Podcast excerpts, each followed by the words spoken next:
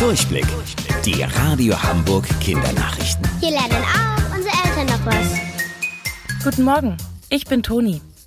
Das Coronavirus breitet sich immer weiter aus. Oft wird dabei von einer sogenannten Pandemie gesprochen. Was ist das eigentlich?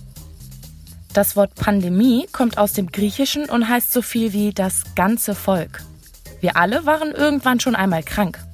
Dann fühlen wir uns nicht so gut und bleiben zu Hause, damit wir andere Menschen nicht anstecken.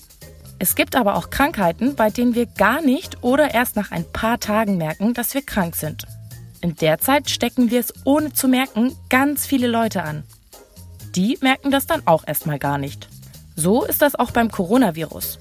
Deshalb konnte sich das Virus auf der ganzen Welt ausbreiten, weil viele gar nicht bemerkt haben, dass sie infiziert waren. Wenn also ganz, ganz viele Menschen auf der Welt zur gleichen Zeit die gleiche Krankheit bekommen, reden wir von einer Pandemie. Vielleicht sitzt ihr gerade am Frühstückstisch, kriegt die Augen noch gar nicht so richtig auf und würdet am liebsten weiter träumen. Aber warum träumen wir eigentlich? Wenn ihr ins Bett geht und so langsam einschlaft, schlummert auch ein besonderer Bereich in eurem Gehirn ein.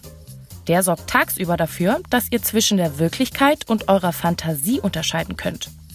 Wenn jetzt also dieser Bereich, genau wie ihr, nachts schläft, denkt sich der Rest eures Gehirns viele aufregende Sachen aus.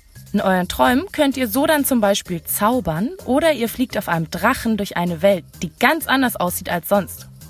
Eure Fantasie schläft also nicht.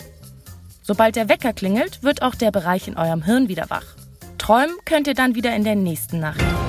Wusstet ihr eigentlich schon? Angeberwissen. Eichhörnchen sind so vergesslich, dass sie sich oft nicht mehr erinnern können, wo sie eine Nuss verbuddelt haben. Daraus wachsen dann später Bäume. Bis später, eure Toni.